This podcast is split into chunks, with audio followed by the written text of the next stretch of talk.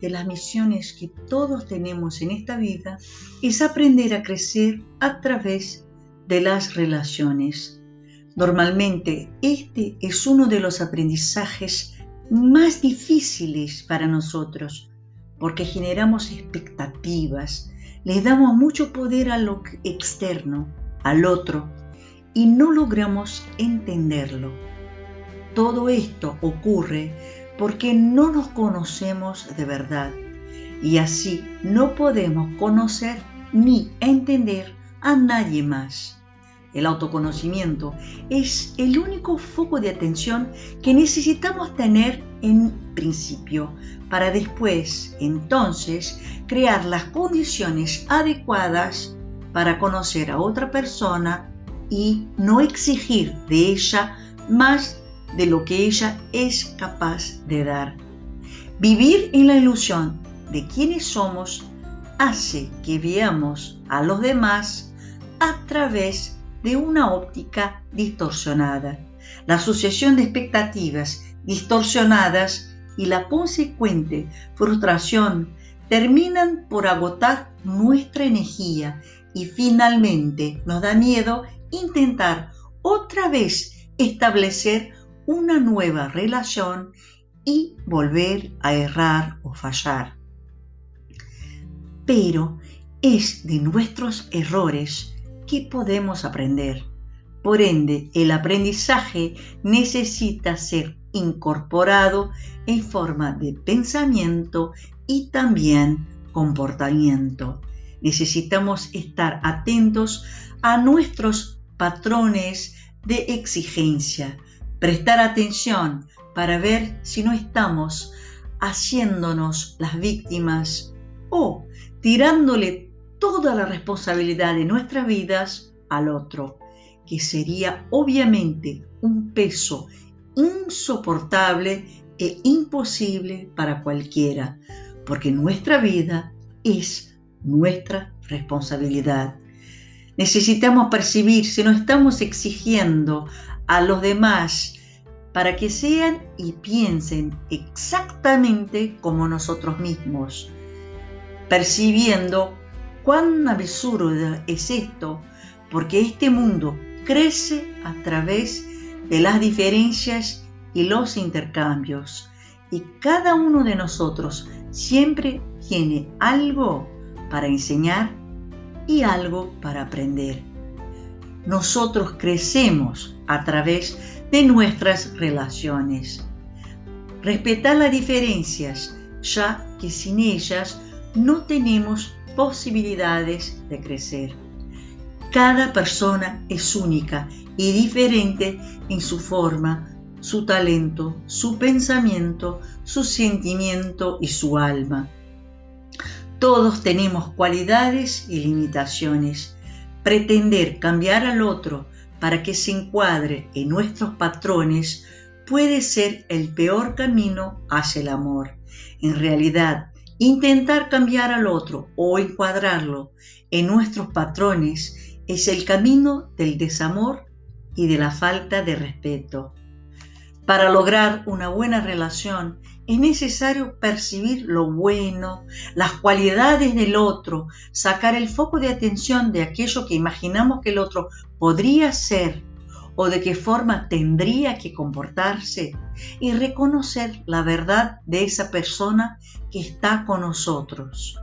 Y al mover esas energías podemos entonces desear ser reconocidos y respetados. Recuerda que te enamoraste de, esa persona por lo que ella te mostraba ser y no por una imagen o idea que tenías en tu mente. Pero si fue por una idea o una imagen y no por la realidad, tú puedes haberte ilusionado y no estar enamorado de la persona que tienes a tu lado. Entonces, ya es hora de percibir y ver la verdadera persona que tienes a tu lado y trabajar para descubrir quién es esta persona. Quizás descubras que ella es todavía mejor de lo que tenías en tu mente. O, si no lo eres, el aprendizaje, el aprendizaje te hará crecer. Necesitamos percibir también cuánto estamos realmente dispuestos de verdad a entregarnos a los sentimientos, porque a veces nos distanciamos y luchamos en contra de estos sentimientos por miedo y pasamos una vida entera sintiéndonos solitarios. Puede también que sin percibirlo estamos construyendo barreras y no distanciando de la experiencia del amor por miedo a ser heridos. Pero esa distancia siempre será sentida por nuestra pareja que a su vez también podrá cerrarse o alejarse de nosotros. En definitiva, las personas se acercan con la intención de relacionarse de verdad y no para volverse dos extraños dentro de una relación.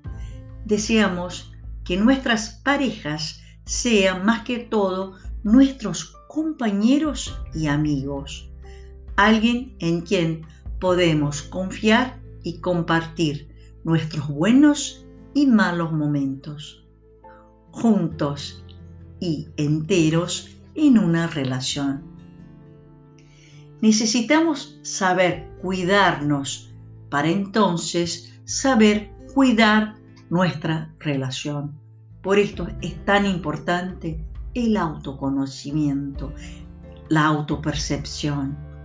Al percibir que, nosotros, que, tenemos dificultades para relacionarnos, podemos aprender esa lección y abrirnos hacia un cambio positivo.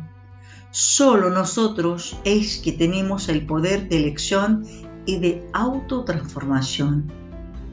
Asume el poder que tienes sobre tu vida, tus pensamientos, sentimientos y acciones. Decide que no permitirás más que lo que ocurre fuera de tu mundo interior interfiera negativamente en tu vida.